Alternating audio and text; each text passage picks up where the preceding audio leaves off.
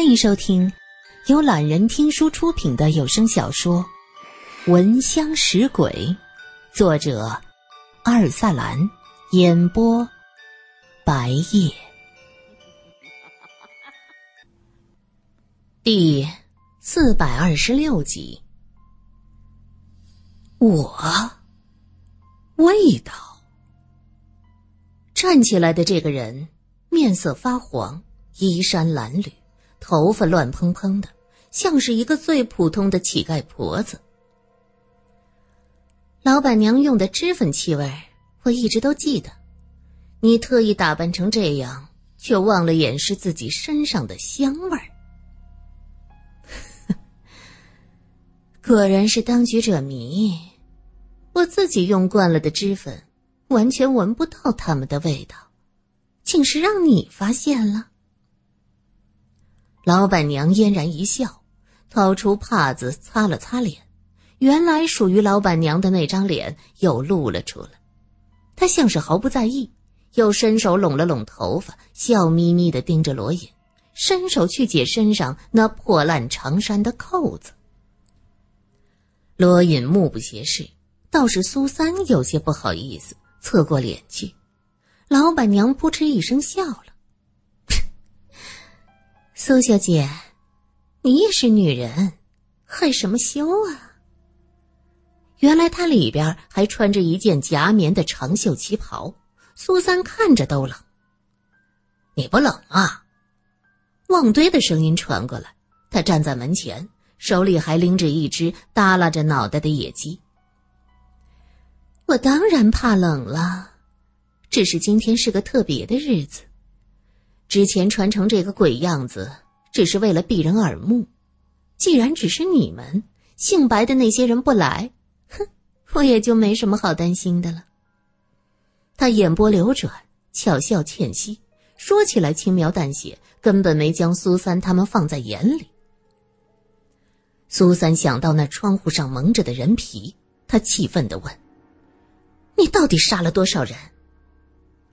老板娘轻舒玉臂。将鬓角凌乱的发丝别到耳朵后面，旺堆看到那纤纤素手，喉咙里不禁悄悄咽下一口唾沫，随即想到，也许就是这双看着柔美的手扒下那些人的皮，再将他们蒙到窗户上，不由得心中一紧，浑身的汗毛都要竖了起来。我杀的，都是该死的。我可不像二宝那个笨蛋，不敢杀梁山的奴隶主，只敢挑一个年轻姑娘下手。说实话，我若知道他要杀那姑娘，一定会拦着，因为他伸出自己的手，在苏三面前的墙壁上一晃，火光映在他柔仪上，那手像透明一般，美得惊心动魄。我也会杀那些梁山人，但是我杀的都是该死的黑心奴隶主。然后我就用这双手，把他们的皮给扒下来，挑一些粗糙的，蒙在窗户上。每天晚上点着油灯，看那灯火在皮子上跳跃，哼。还有比这更开心的事儿吗？嗯，每天晚上我都睡得很沉，很舒服。女人呐，过了二十五岁，就要学会保养，这睡眠是最好的美容方式。哟，苏小姐，你眼袋都出来了，怎么晚上没睡好吗？那些人皮很挡风的，怎么可能会睡不好呢？你说你杀的都是该杀的，谁信呢？你怎么能做出这么残忍的事儿？苏三气呼呼的。罗隐担心他气坏了，连忙握着他的手，用力的握一下，示意他不要生气。老板娘也不回答他的话，指着自己的衣服说。苏小姐，我所有的衣服都是高领，你可知道为什么？说着，他伸手去解旗袍领口的扣子。苏三弄道：“你要干什么？用色相勾引吗？”老板娘凄然一笑：“ 苏小姐，等我解开扣子，你就知道，我这样的人哪里还有什么色相。”说到这儿，他竟然流下了泪水。三个人全愣住了，方才还巧笑倩兮，怎么眨眼功夫就流泪了？这个老板娘，她到底在搞什么鬼？老板娘解开领口和胸前的扣半，露出半个胸脯，她含泪道：“看看吧，这就是我的色相。”苏三倒吸了一口凉气。罗隐面色凝重，旺堆则失声尖叫：“佛爷呀！”只见老板娘锁骨的位置有一个很大的圆形的伤疤，从这个疤痕往下，身上布满了丑陋的疤痕，火光跳动，映照着她，像是身上有无数只的蜈蚣在蠕动。你被人打穿了琵琶骨，吊起来了。罗隐眉头紧皱，他脸上不动声色，心里也是暗暗叹息：这个老板娘一定受过很严重的虐待。没错，就是被梁山上的那些混蛋把我折磨成这样的。老板娘笑了一下，柔弱的让人心碎。我父母去世，把我托付给了姑姑。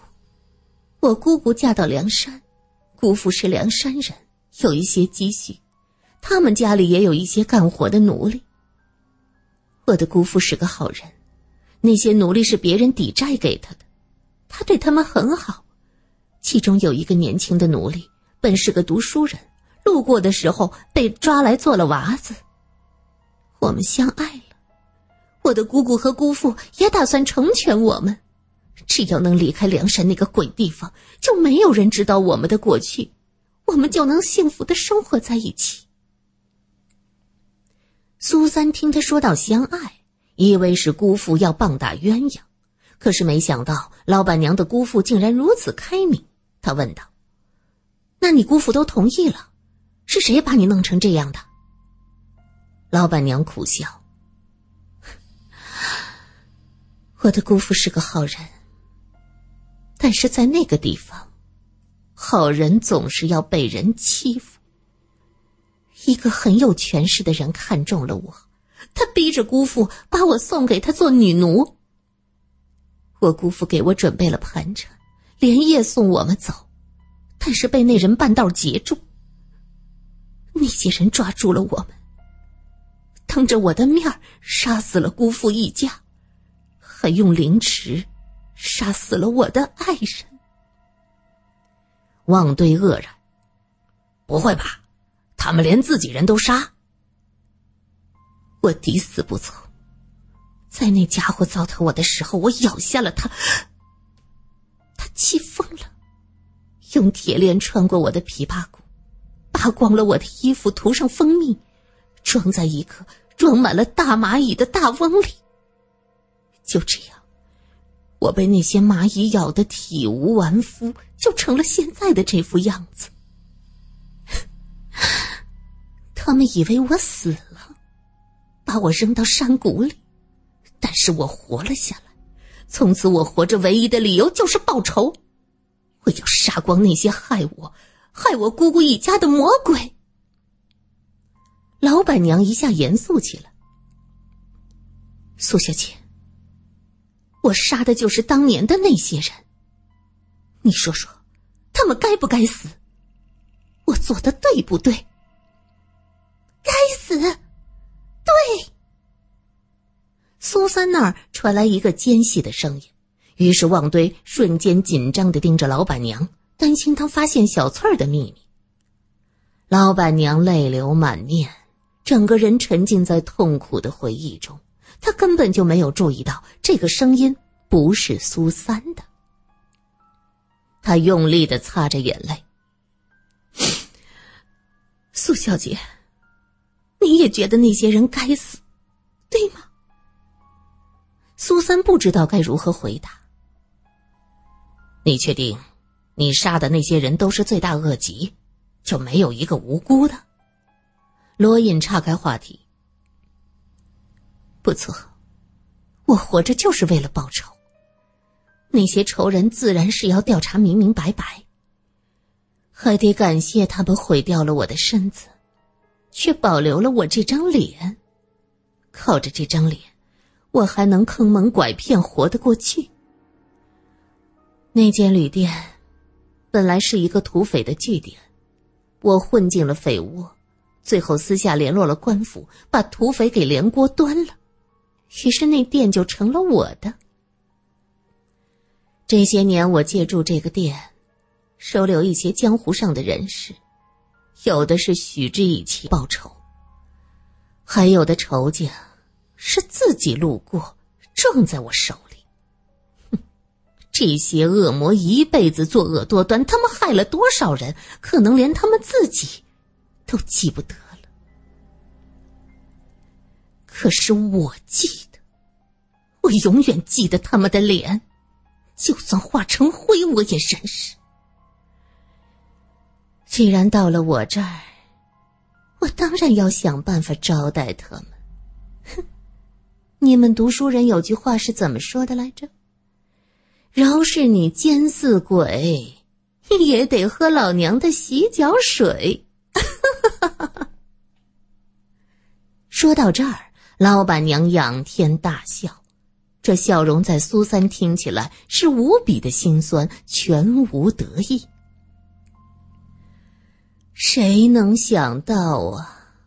我从地狱爬回来，还能用色相勾引人，害人的一天，苍天有眼，我一共杀了八个。那店里不是所有的窗户都蒙着人皮，人皮能有多少？我还有别的用处呢。老板娘苦笑了一下。你们这大雪天的跑到这儿，想来是忌惮那窗户的问题，其实大可不必。人皮哪有那么多人皮等着我来扒呀？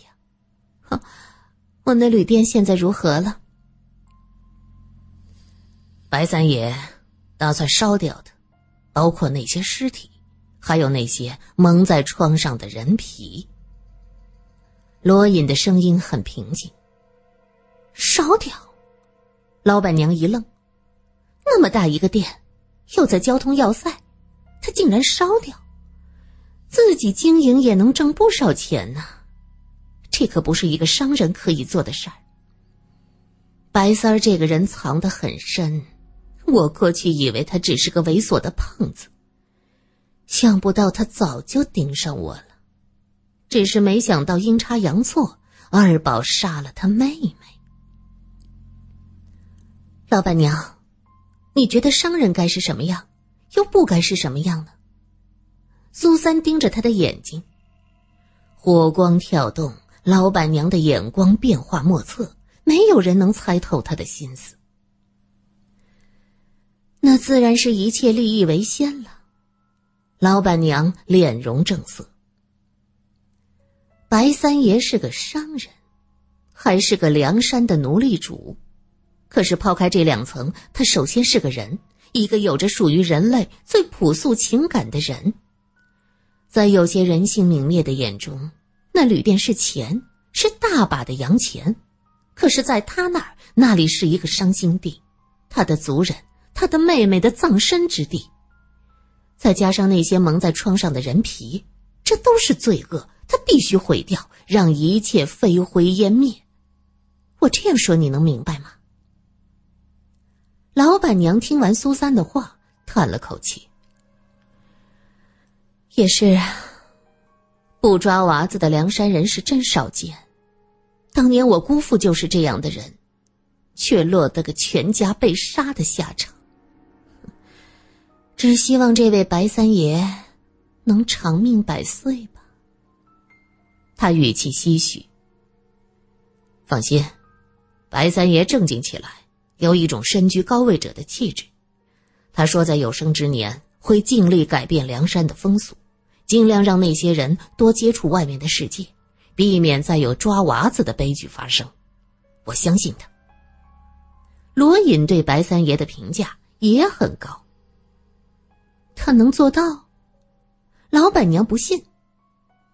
不管将来能不能做到，他会努力去做就是了。苏三加重了语气。这时，在一边收拾猎物的旺堆问：“这也没水，我用血清理一下算了。”呃，苏小姐，你放心，我一定弄干净。老板娘指着后面说。那里有能用的瓦罐，你去那儿找找，融点血就有水了。旺堆闻言，果然到后面去找。过了一会儿，拎着一个满是尘土的边缘残破的罐子过来。你对这儿怎么这么熟悉？不过是随意的一句，老板娘的眼眶突然就红了，她低下头擦了一把眼睛，声音有些哽咽。因为我姑父在世的时候，总是来这儿。那时还有些香火，有个老和尚带着小和尚守着。后来姑父一家遇害，老和尚不久也去世了。听人说，小和尚做了一段时间的乞丐，也不知去了哪儿。去年我来这儿，发现过去的一些东西还在，这深山又没有人来，恐怕当年的小和尚已经……已经不在了。他的语气中伤感中带着丝丝缕缕的不舍，说起小和尚，眼光中有着一闪而过的温柔。汪堆用皮袄袖子垫着手，把火上的粥锅拎下来，将装满血的瓦罐放了上去。很快，雪化开了。旺堆乐颠颠端着罐子到门前去清洗野鸡。粥煮好了。大家一起吃点吧。老板娘盛情相邀。